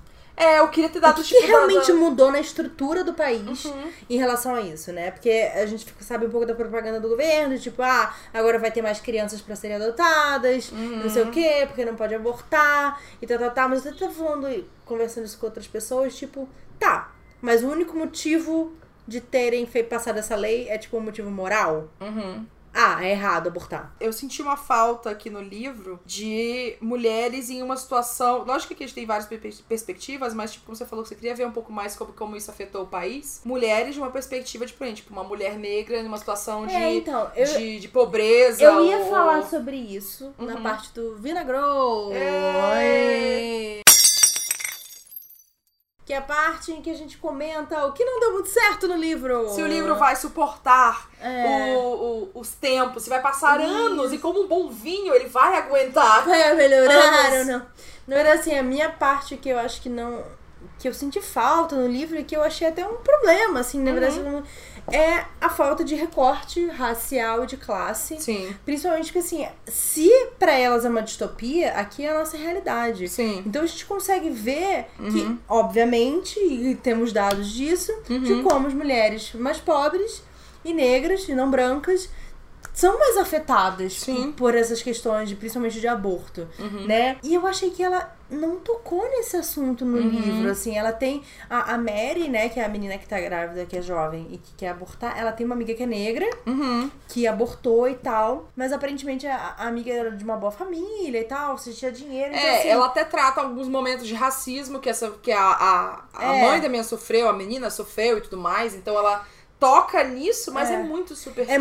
muito superficial, assim, todos os personagens são brancos, São. todos os personagens são brancos. É. Essa amiga, ela existe na memória dela, Não é uma tipo, personagem ativa não é na uma personagem ativa, é. ela fala, tipo, momentos ela lembra dessa personagem que era a melhor amiga dela, e que, no caso, a essa melhor amiga dela está presa por ter tentado abortar. Aham. Os momentos em que essa melhor amiga dela falava assim pra mim, caralho, você é uma branca privilegiada do caralho. Mas assim, eu- Gostaria muito de ver a história dessa menina. dessa menina, né? Mas assim, todos os personagens são brancos, então Uhum. toda a forma como isso é tratado, essas relações, Uhum. não tem esse recorte de raça e de classe que torna isso muito mais difícil, muito mais perigoso, né? Então, isso me incomodou bastante, assim, sabe? Porque eu acho assim, cara, como é que você vai falar sobre isso e não abordar essas questões? E de que, querendo ou não, as mulheres brancas e ricas, num universo em que é proibido, elas conseguem abortar. Por causa do dinheiro, porque o dinheiro é, Exatamente, é, porque isso é o acesso. É, a questão do poder, é, é um sabe? diferencial, sabe? Isso não coloca todas as mulheres no mesmo patamar. Então, assim, falar que, tipo, ai, tá, é difícil conseguir uma clínica de aborto clandestina e Uhum. não pensar que muitas mulheres estão não tendo acesso a isso porque elas não têm dinheiro, Aham. eu achei, tipo, muito ignorar e virar a cara pra essa outra questão que também é muito profunda. Tem uma parte em que ela comenta sobre como. Eu não lembro se é amiga da, da Mary que se jogou numa escada. Não, a professora fala sobre isso. A professora falou, É, né? Que a menina se jogou da escada. Se jogou da pra escada pra se tentar- machucar pra poder abortar. Pra ver se abortava. É. É. E aí você fica, nossa, não é possível que não tenha um jeito de fazer isso sem que as Sim. pessoas têm que arriscar a própria vida. Mas eu fiquei pensando assim, será que a autora não, tipo, é, criou esse universo baseado no que ela achava que ela seria se isso acontecesse? Ah, e sim. pouco no que, tipo, cara, já existem realidades assim. Uhum. E o que, que acontece realmente nesses lugares? Eu sabe? pensei eu um acho pouco que ela sobre foi isso. muito sobre a imaginação dela do que aconteceria. Não, eu acho que eu, que eu. Sim, eu fui pesquisar da autora. A autora, ela é uma autora branca, ela tem uma descendência italiana. Mas assim, ela não é uma pessoa sem noção porque ela é uma professora de faculdade, com, com, com um monte de coisa, com credenciais e tudo mais. Mas assim, não, ela deve ter uma perspectiva de vida que é diferente de, de tantas outras mulheres por aí. Mulheres negras, mulheres indígenas, mulheres asiáticas. E aí tem toda a coisa da construção social. Então, tipo, aqui quando no Brasil a gente olha que quando a gente foi ver o livro, lá numa distopia em que o aborto é proibido. De... É. Todo dia, querida. Então, cada país eu acho que vai ter uma perspectiva diferente. Cada cultura vai ter uma perspectiva diferente dessa história. É, eu acho que também acho que foi uma coisa que faltou, assim, uma, uma complexidade Uhum. de pontos de vista Uhum. na relação de, tipo, como cada pessoa lida com aborto, questão de religião, a questão É. de coisa de família mesmo, assim, Uhum. sabe? De você ter uma família que tem uma tradição Sim. e, tipo, as pessoas esperarem isso de você. Uhum. Ou até, por exemplo, sei lá, você tá num relacionamento em que você tem cinco filhos e você não quer ter outro. Eu acho que assim, é um pouco de passação de pano. Mas eu acho que essa mulher, por ser uma mulher branca que tá no meio ali, ela falou com o meio que ela conhece. Eu acho que mesmo que ela tentasse fazer recorte, não sei quanto que ela seria bem sucedida nisso. Não tira a responsabilidade dela fazer isso, mas eu acho que ela fez esse recorte dela, que é a realidade dela. E é muito pequeno, muito pequeno, muito limitante. Mas, querendo ou não, a gente sabe que esse tipo de diálogo começa no privilégio, né? Quando a gente tá no ponto de mais privilégio que tem. Aí, ah, é muito mais fácil discutir sobre isso, sabe? É muito mais fácil discutir sobre aborto. Uma situação em que você tem uma liberdade de ir e vir, você tem uma liberdade financeira, você tem uma liberdade de, de ideologias, de tudo mais. É muito mais fácil pra gente aqui falar sobre aborto do que uma menina que mora, sei lá, numa periferia, uma menina negra ou indígena ou branca, o que for, falar sobre aborto com a família dela, que sabe, é super religiosa, ou é protestante, ou é católica, ou é muçulmana, uhum. ou qualquer coisa. É muito mais fácil pra gente aqui. Então, com muitas aspas aqui, eu sei que isso também tem muitos pontos que, que valem e não valem. A nossa conversa aqui começar é muito mais fácil para depois ir atingir as camadas. Isso é um problema também do feminismo e muitos recortes do feminismo. Que às vezes é muito fácil pra gente, ah, a falar sobre a falta de recorte, né? A falta de recorte do feminismo falar, ah, direitos de XXY querida, a gente não tem nem tal coisa. Como que a gente vai falar sobre isso? Uhum. Então, é, infelizmente, existe uma escala aqui. Eu acho que a é. mulher falou o que ela sabe. Olha, eu não vou passar pano. Eu não vou passar pano. e eu vou falar o seguinte, porque assim, você tá se colocando pro mundo para falar sobre questões femininas, Sim. sobre o universo da mulher. Uhum. Você pode não entender de tudo, uhum. mas querendo ou não, ela só Porra, ela tem quatro personagens, sabe? Todos é. os personagens são brancos de classe média. Amiga, eu tava ah, errado em passar pano. Você tá certa, esquece que eu falei. Você tava certa, é verdade. Sabe, porra, todos os pontos de vista, tudo bem. Tirando a feiticeira lá, a bruxa. Reparadora. A reparadora, que não, tipo, não tem classe nenhuma que ela vive no mundo dela, uhum. fora do sistema. É, eu acho que. Eu, eu, às vezes eu pensei que ela botou esse recorte da Jean pra ser tipo, ah, é uma pessoa que vive fora da sociedade. Fora do sistema tipo, e tal. Como se fosse não... marginalizado, é. sabe? Só que não é marginalizado, é, é. escolha dela. Exatamente. Não é como se fosse moro numa, numa periferia ou moro no, nos Estados Unidos que tem uns projects, alguma coisa assim. É, não. Ela escolheu ver na floresta. Ela, e ela é super resolvida com a escolha dela. Ela Exato. sabe que é pessoal. Exatamente. Então é diferente de alguém que o sistema coloca naquela situação. Uhum. Não, então, eu acho que assim, você quer abordar sobre isso uhum. e você não falar, sabe? Sobre... Não considera outras não considerar outras perspectivas, é. ou você, tipo, não mencionar. Uhum. E, tipo, você tem uma personagem negra e você também não quer, fala nada sobre a questão racial, de você ser uhum. negra e você ter um aborto e lá, lá, lá, lá. É como se, tipo, a,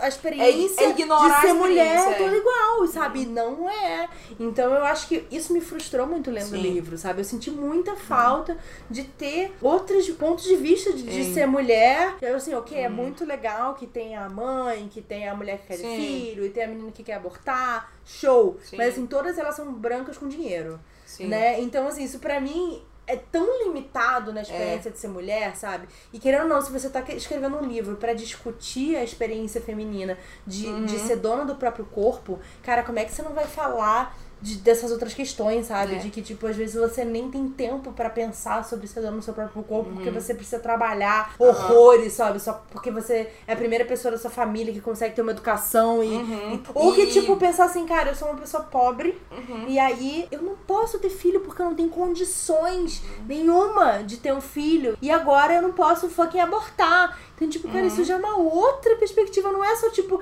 ah, eu sou uma menina jovem e, tipo, não quero ter filho. Sim. Sabe? Já é uma. Que é uma situação de privilégio absurda. É uma situação de privilégio, sabe? Uhum. Ok, é mulher, não quer ter filho. Uhum. Ok, mas isso poderia acontecer em qualquer idade. Ah, quando você é mais nova é pior ainda. Sim. Ok, mas, sabe, quando você vai acrescentando todas essas questões, esses Sim. recortes, vai ficando mais complexo, mais Eu difícil. Acho que, acho que a discussão fica muito mais rica nisso. Com porque certeza. também é a coisa do o feminismo só funcionar para um certo grupo de mulheres, né? Exatamente. Tipo, se você não coloca esses pontos da discussão no meio, você fica, tá, então isso não é para mim? Quer dizer que eu não posso exigir as minhas coisas e ter a minha, a minha situação vista como válida e eu nisso. acho que não é nem isso. Eu acho que, tipo, é pensar na experiência da mulher uhum. como uma coisa branca. Sabe? Uhum. Como uma coisa única e geral da mulher branca. Sim. Que ela tem essa experiência uhum. e que uhum. as mulheres podem ter essa experiência de ser é, ter filho e não estar satisfeita, ou de querer ter muito filho, uhum. ou de não querer ter filho nenhum. E essa é a, a, o ponto de vista, sabe? Sendo uhum. que assim, tem muitas outras questões que podem também influenciar na tua experiência de ter filho e de não querer ter filho ou de querer muito ter filho. Então, uhum. isso para mim faltou, sabe? De trazer uma uhum. complexidade pra história que poderia ser a partir da é, construção de personagem, Sim. né? E a gente até tem um desenvolvimento, eu fiquei um pouco confusa, porque hum. eu não via que a história estava indo para esse lado e meio que foi, que é a coisa do julgamento lá da Jean. É, então, eu imagino, eu achei que assim, isso é legal de ter acontecido no sentido de tipo, tá, vamos ver essas leis sendo efetivadas, sabe? Como que essas leis, como que você falou, como que as leis afetaram a sociedade, uhum. sabe? Ver isso sendo colocado. Porque aqui a gente tem perspectivas, a gente tem, tipo, a mente de quatro pessoas diferentes que estão conectadas ali, mas estão em situações, tipo, estão sendo afetadas pelas leis novas, mas ao mesmo tempo é muito superficial. Então, é. no dia a dia, uma coisa mais, mais palpável, não sei. E achei legal ter o da Jean pra poder mostrar isso e, e explorar a coisa de, tipo, ah, os pais da Mary, da filha ficarem, ah, ela tinha que ser presa mesmo, que é um absurdo aborto. Eu vi como ela usou isso como recurso, mas eu achei muito superficial, sabe? É, Foi muito aleatório. E até a fato como ela, tipo, acabou resolvendo o julgamento de, tipo, ai, a fulana lembrou que o outro uhum. ciclano com quem ela tava entesada mencionou que ele tinha uma prima Foi muito fácil. que tinha um relacionamento escroto. Uhum. E aí ela falou assim, fulano, liga pra ele. É, sabe? eu acho que eu acho que ela tentou botar, tipo, ai, olha como a Susan ainda consegue ser uma mulher inteligente com a profissão de, de. Eu achei que foi muito, muito fácil. Aí o primo é, foi lá e falou: ah, não, realmente, ele batia na mulher. É. E ela fala: ai, não, agora eu vou me declarar então, porque meu primo. Ele não pode mais controlar meu trabalho. Então meu primo falou, falar. é, meu primo falou para todo mundo. Uhum. Então agora eu vou realmente assumir que meu marido me batia. Uhum. Sabe? Eu fiquei meio. Hum, né? Não é assim que funciona. E aí entra a coisa do recorte, porque você vê, para muitas pessoas, tipo, ah, lógico, faz sentido. Agora ele pode falar, né? Mas sabe, às vezes muitas vezes, no caso, você não, nunca vai poder falar que seu primo ou sua prima ou seu caralho tá numa situação dessa. Que, não, que, e a própria mulher, tipo, não vai assumir que ela tá não. sofrendo. Porque assim, ela não tem uma outra possibilidade de, de viver, ela não se imagina, tipo, como que eu vou me sustentar? Não, como, tem, tem Ou até mesmo ela falar, eu mereço isso. É, é muito complexo. Existe terror, existe terror psicológico, existe estresse pós-traumático, existe é, medo, vergonha é, pressão familiar, pressão no trabalho, existem muitas coisas. É. Foi muito fácil como aconteceu. Por isso é. que eu acho que o livro não é para ser um livro de tipo, sequência de eventos. Aconteceu isso, aconteceu isso, aconteceu isso. Sabe? Caguei como é que o livro acontecem as coisas. O negócio são os pontos que o livro levanta. Uhum. Que também faltou Aprofundar. Eu acho que ele é. levanta, mas aí ele aí, não vai fundo para é. desenvolver, eu acho. É meio que a autora tirou dela da reta, tipo, ó, joguei essa ideia aqui, hein? É. Ó, vai ficar essa ideia aí que, eu que acho que assim, acham? a parte boa é que ela consegue amarrar todas uhum. as histórias, não ficam, tipo, personagens aleatórios. Apesar de que a Susan, eu acho que ela é a mais fora da casinha, é... da conexão, sabe? A conexão dela com tudo isso é meio fraca, com os dramas, na verdade, né? Que cada uma Eu achei. Que querendo ou não, a gente vai revelar que. Vamos, a... vamos, spoiler, viu? Momento spoiler. spoiler. Se você não quiser ouvir, pode encerrar por aqui ou dar uma puladinha ali mais pra frente. Uhum. Mas spoiler agora, vai. Que é a Mary, é a filha da Jean. né? Eu não esperava isso de não, jeito isso também pra mim foi. Nenhum! Foi bem surpreendente. Achei show. Achei legal. Mas assim, também não tem muita desenvolvimento sobre isso. Tipo, ela, tipo, ah, é minha filha ali, que por acaso a agência de adoção cagou, porque não era pra estar é. perto de mim, né? Mas tudo bem. É ok. E aí eu fico me perguntando o que, que seria dela e tal. Uhum. E, tudo bem, tá aqui, ela vai ter a vida dela. Uhum. Tá bem que acaba assim, uhum. a Mary nunca sabe quem que é a mãe dela de verdade. Uhum. Eu acho. Ela, ela se importa com a Jean, né? Porque a Jean tentou ajudar ela. Sim, sim. Mas aí ela foi presa, foi pro é. julgamento e tudo mais. Mas é isso. Eu também acho que a Susan foi muito solta nesse Apesar negócio. de eu gostar muito da personagem da Susan, dessa coisa da esposa, desse ponto de vista dela, uhum. que me assusta, que me desespera. eu achei muito bom, achei muito bem escrito, porque é exatamente o meu medo. Sério, vendo aquilo, assim, é uma angústia real pra uhum. mim. Eu achei que foi ótimo. Mas ele fica meio boiando ali, né? Que a conexão dela, tipo, ah, o marido dela trabalha com a Ro, que uhum. é a, a que é biógrafa, professora, professora. biógrafa. E a outra fulana Mary é babá, babá. dos filhos dela. Uhum. Tipo, assim, o conflito em si, ela não faz parte disso. É, ela já tinha visto a, a Jean na biblioteca é. e ela vai no julgamento pra ver como é que é e tal. Mas sabe o que eu tinha de teoria? Eu pensei assim, a história foi desenvolvendo, eu achava que a Susan ia engravidar de novo. Hum, eu também pensei. E aí ela ia ficar desesperada. Eu não quero mais ter filho. Sim. Ia mostrar essa perspectiva do tipo, não. Não, é a pessoa tá querendo se separar do marido é. e ela acaba engravidando. E aí ficar no conflito de tipo, ai, mais a lei e ter mais um filho. Eu estou feliz com meus filhos, apesar de tudo. Eu pensei até que poderia ir até mais uma coisa mais pesada e, tipo, o marido estuprar ela, ter o filho e ela ficar nessa coisa de, ah, mas é meu marido. Uhum. Porque é uma coisa que acontece, namorados, maridos, etc. Que ela também não abordou isso. É, e aí ela ir pra, atrás da Jean para poder fazer o aborto, e aí a Jean ser, ser presa ser pro julgamento por causa disso, só que o dela ninguém sabe. Mas tem que aprofundar mais nisso. Eu acho que em termos de enredo, é ok. Eu acho que tem umas coisas legais. O arco da Mary, essa coisa de ela tenta abortar, vai pro Canadá, não dá certo, e vai pra professora, e a professora tem essa coisa e faz É. ela se sentir culpada. O da Mary eu acho mais, mais redondinho. O próprio da professora também. Eu acho que, apesar do desespero dela Uhum. e ela, tipo, que se tornar essa pessoa que, tipo, ah, essa menina, eu quero um filho, eu quero um filho, eu quero um filho. e aí no final ela, ela se tornar essa pessoa que se volta pra, pra questões de direito da mulher no corpo. Cara, vamos protestar, não vamos Sim. deixar isso acontecer, e nanana. Uhum. Que é uma coisa que passa batida no livro. É, só E só aparece tipo, no final. final. É. Eu falei, gente, isso deveria estar acontecendo tipo, direto. Deveria estar mostrando, sei lá, vindo no jornal as revoltas das mulheres fazendo isso. Eu fiquei muito pensando ao longo do livro inteiro. Isso foi só chegar no final e fiquei, ah, beleza, apareceu. Mas ao mesmo tempo eu fiquei insatisfeita. Porque eu falei, cara, se isso acontecer, se realmente a gente vivesse numa realidade em que o aborto é legalizado e aí ele vai ser criminalizado de novo, poxa, É. sabe? Se teve protesto por causa de 4 e 20, Sim. teria protesto por isso também. Como Sim. tem várias coisas, assim, a, a Marcha das Vadias, Uhum. tem vários protestos de causas feministas e, e- e direitos reprodutórios. Como que lá não vai ter? Ao mesmo tempo que eu acho que ela levantou muitas questões, essa coisa da maternidade, e se a mulher não tem filho, ela não tá completa, porque no, no fim a função da mulher é reproduzir a espécie. É um instinto natural.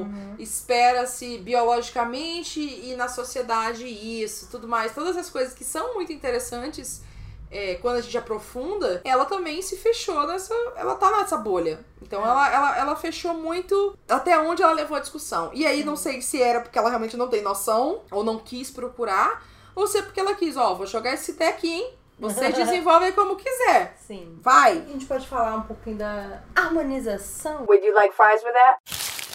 Que outros livros conversam com esse aí? Eu te perguntei Ah. se você leu o Conto da Aya. Não li ainda. Não leu. Eu assisti o primeiro episódio da, da série. Da série, assistiu. É, então eu tenho noção do, do que é a Eu não série. tive estômago pra assistir. Não acho que você vai ter e não acho que você deveria assistir, eu acho que é muito pesado. Tá. Eu tenho essa coisa de foda-se, é o meu bem-estar mental, eu vou assistir de Amiga! qualquer forma. Amiga! Não é saudável. Não é saudável. Mas é tipo, eu sinto essa, eu preciso ver, sabe? Eu preciso desse choque de realidade. Por mais... Não sei, é horrível. Eu não preciso. Não um faça, não precisa, amiga. A gente pode ter discussões sobre isso, não precisa. Mas eu acho que é um livro que conversa, né? Com, Sim. Com essa É, história. na gringa, quiseram, como a galera gosta de criar nome pra tudo, eles criaram essa coisa de distopia feminista. Hum. Criaram esse negócio aí, que eu falei, hum, tem certeza que você quer chamar disso, né? Como se. E aí entra o conto da Aya, o Horas Vermelhas, o Vox, O poder. o Poder. E tinha outro, eu acho. O Vox é aquele que as mulheres só podem falar 100 palavras por dia, senão ela tem um grande castigo. O poder é aquele em que as mulheres. que é invertido, né? Não existe É, isso. A, a sociedade opressora masculina, é o contrário. As É. mulheres que oprimem os homens. É. Que eu acho um problema também, porque não é isso que o feminismo é. Mas eu acho que ah, no poder, no caso, as mulheres que nascem com esse poder na- nas mãos e tudo mais, elas oprimem, oprimem os homens e aí, no momento, elas perdem esse poder. Ah, Entendeu? não sabia disso. Eu acho que é isso. Eu não li Hum. também. Inclusive, é uma das leituras que eu pretendo fazer em breve. Entendi. Ent- Então, distopia feminista, eu acho que eu não, não li nenhuma ali. Eu acho que essa é a primeira que Dessa, eu- é. Entrei nisso. tem nesse pensamento, assim. Mas é que é bizarro, porque, querendo ou não, como a gente falou aqui, isso pra gente é uma realidade, sabe? Isso não é, uma É. distopia, isso não é uma coisa muito longe do que a gente vive, do que a Sim. gente já sabe. Até a- a Uhum. questão, como a gente falou aqui também, da, da adoção. Não é fácil pra uma mulher solteira fazer. Tipo, Sim. ok, pode não ser proibido, Uhum. mas assim, já é muito complicado. Pra casais já é complicado. Uhum. Então, pra pessoas solteiras é mais complicado ainda. Sobre adoção, eu queria só fazer um parêntese que a Mari. Pensei muito nela porque ela fez uma thread muito Exato, era isso que eu ia falar. Miller. Mari a Miller. Mari Miller. M-U-L-L-R. Ah, vou deixar Ela o é link da autora thread aqui. também. Mari é autora, e aí ela engravidou agora, faz pouco tempo. Vão ter um babyzinho, um baby maridinho. Meio maridinho. Tô muito feliz por eles. Eles estavam em processo de adoção, De há um adoção, bom tempo. E ela falou um pouco sobre como foi é, o processo de adoção. Porque há eles saíram anos. da lista, né? Eles É, porque agora da... engravidaram e eles saíram da lista. Saíram da... Então, mas ela falou um pouco sobre isso e eu vou deixar o link da, dessa thread Legal. dela falando sobre adoção aqui, porque é interessante ver como é que é a adoção, porque a gente sempre tem que lembrar que a adoção nos Estados Unidos é uma coisa, a adoção no Brasil é outra. Sim. Em cada país vai ter o seu sistema de adoção. Sim, é super complexo, no Uhum. Brasil é super burocrático. Demorado. demorado, difícil. E, por exemplo, eu acho que até se você for um homem solteiro, é mais difícil você conseguir adotar, você não. Provavelmente. É, é mais complexo também. Aham. Mas eu acho que toda essa coisa dessa relação de que pra gente é uma realidade, pra eles é uma distopia, Aham. também influencia, eu acho, como a gente Uhum. lê o livro, né? Eu senti falta, vou falar agora diretamente dessa edição brasileira, eu senti falta de, sei lá, um prefácio ou um pós-fácio ou algum material extra na edição que mostrasse um pouco da realidade brasileira, sabe? Que trouxesse alguns, alguns números como esses.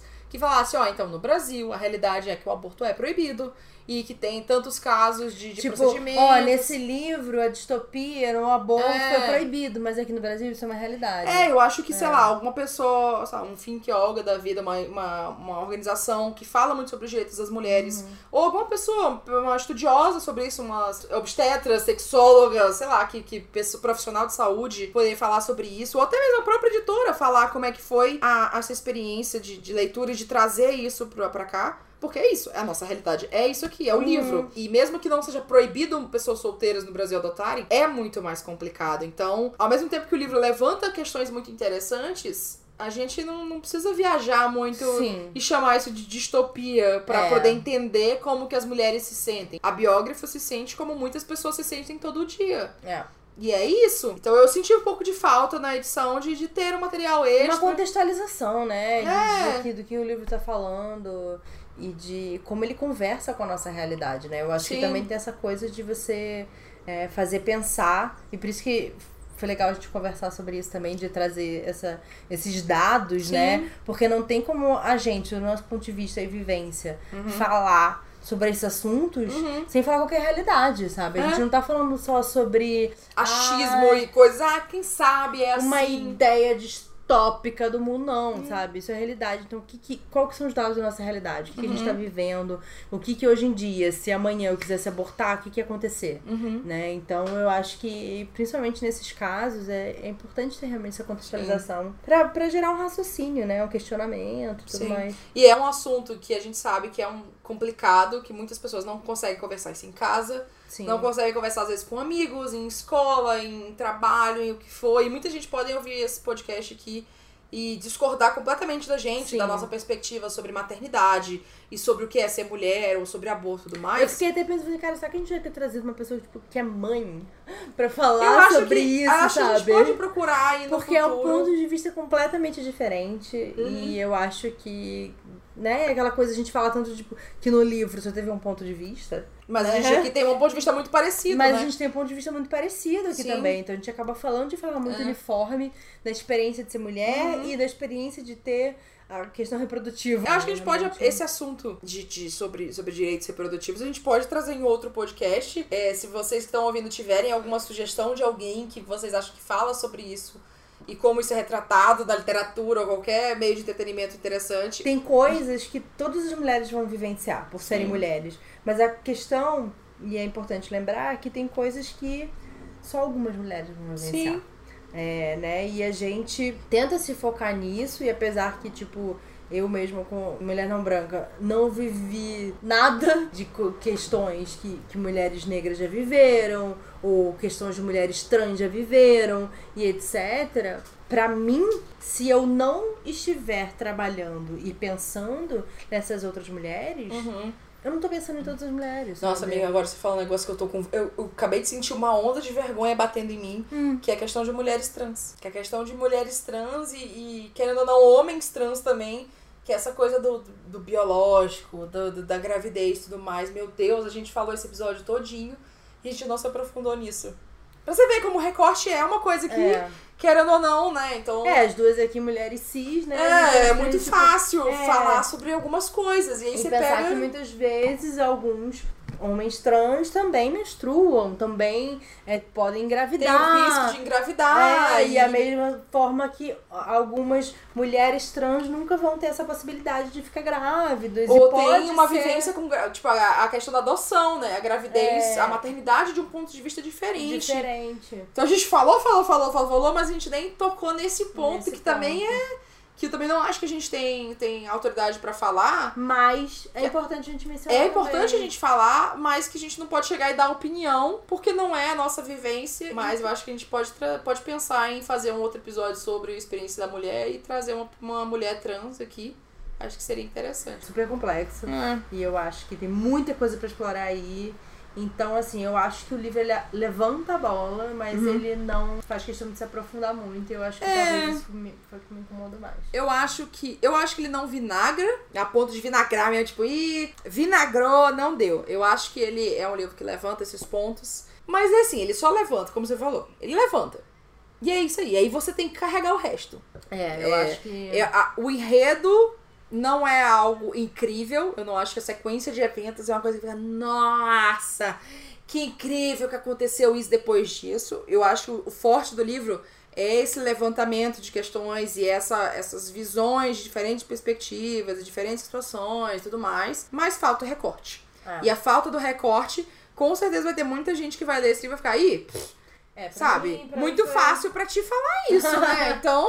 Pra mim foi o que me atingiu bastante. Pois é. Assim, Não acho que vinagre, eu acho que ele é um livro interessante pra muita gente ler. Eu espero que muitas, muitas mulheres, e, e um apelo para as mulheres brancas, leiam esse livro e, e escutem esse podcast e percebam. Pensa É. aqui, pensa no recorte, sabe? Sim, Quantas sim. mulheres você conhece que vive- vivem isso? E as pessoas que não têm isso? E as pessoas que não conseguem ir pro Canadá pra poder fazer um, um aborto? Pensa uma mulher que não tem a mesma situação que a sua, sabe? Uhum. Abre a mente e tentar ver a perspectiva de, de mulheres que não têm as mesmas crenças ou os mesmos valores que elas. É, então eu acho que o livro ele não instiga isso, sabe? Tanto que eu acho que assim, ele tem muito mais impacto, talvez fora do Brasil do que aqui. Ah, tipo, sim, pra com certeza. pensarem, meu Deus! Imagina se não pudesse imagina abortar. não poder! ah." Eu acho que o livro ele não levanta, tipo, porra. Por isso que eu acho que faltou um material extra, sabia? Sabe? Por isso que eu acho que faltou um É. pós-fácil. É. É, eu acho que o pós-fácil seria show. E essa coisa do, do, do direito reprodutivo, ele, ele aborda muitas questões, sabe? Sim.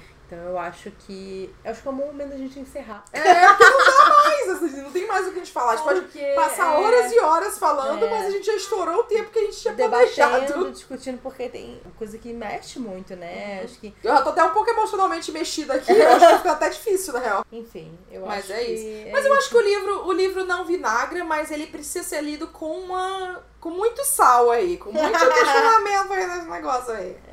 Mas é isso, fica aí. Quem É quiser isso. falar suas opiniões pra gente, dar seus comentários e argumentar e xingar e elogiar e tudo mais, você pode mandar um e-mail pra gente em contato arroba wineaboutit.com.br É, temos episódios todas as semanas, em todas as plataformas possíveis, inclusive o quê? No Spotify. se Sempre vai estar. O Spotify pode demorar, gente, mas ele chega. Uma hora eles chegam. Mas a gente tá no, Tenha fé. a gente tá no Spotify, no SoundCloud, no Anchor, no Pocket Cast, no Google Podcast, no Eita. Apple Podcast, no. Esqueci um monte de outra, mas tem todos os links aqui embaixo também. Bom, se você tá assistindo isso aqui, você já assistiu alguma É, plataforma. é. Então, a gente tá disponível em todas as grandes plataformas de podcast por aí. Se você tá assistindo em alguma plataforma, também não esquece de avaliar esse podcast, dar as estrelinhas, 5 estrelas, 4 estrelas, o que você achar que a gente merece. Isso ajuda muito o podcast a ganhar mais visibilidade e alcançar mais pessoas. E não se esqueça também de acompanhar a gente lá no nosso Instagram, que a gente tá sempre colocando as novidades. Quem são nossos próximos convidados, os próximos livros que a gente vai ler. Então a gente espera que vocês também consigam ler junto com a gente, né? Pra debater e discutir e trazer novas, sei lá, novos pontos de vista né, sobre o que a gente tá falando. Então não esqueçam de acompanhar também no arroba wineaboutitcast. E já que a gente tá falando de próximos livros, vamos lá. Esse é o primeiro episódio que a gente vai falar qual é o nosso próximo livro. Mai, qual é o próximo livro que a gente vai ler? Cersei. Não é Game of Thrones, não é Guerra dos Tronos. Circe, da Madeline Miller. É Ela- livro que, que ficou muito hypado lá fora, né? E foi trazido pro Brasil pela editora Planeta. Planeta. Foi pelo Minotauro? Selo Minotauro, eu É. já tô, gente, já tô. Tá difícil, eu tô ótima. Tá muito bom. Tá show. O primeiro livro, que é da Madeline Miller, é A Canção de Aquiles também, que é Ah, um livro que verdade. eu tenho super vontade de ler, talvez a gente leia aqui. Vamos providenciar. Vamos ver, ele foi escrito, ele foi escrito não, ele foi lançado pela editora Jangada. Eu acho que é isso, né, amiga? Falamos bastante, né? É, boa sorte de todo esse episódio, Oh, amiga. eu tô ferrada. Já era. Mas então, se você quiser ler Circe e acompanhar com a gente depois o episódio, Começa aí, daqui a 15 dias vai ser esse episódio. Nesse meio tempo vamos ter mais uma convidada aqui no Wine About It. Se vocês gostaram do episódio que a gente gravou com a Solane Kioro, deixa aqui os comentários pra gente, manda uma mensagem pra gente no Twitter, no Instagram, no e-mail que a gente já falou. E a gente vê vocês no próximo episódio. Tchim, tchim, E é amiga. isso, gente. Tchim, tchim.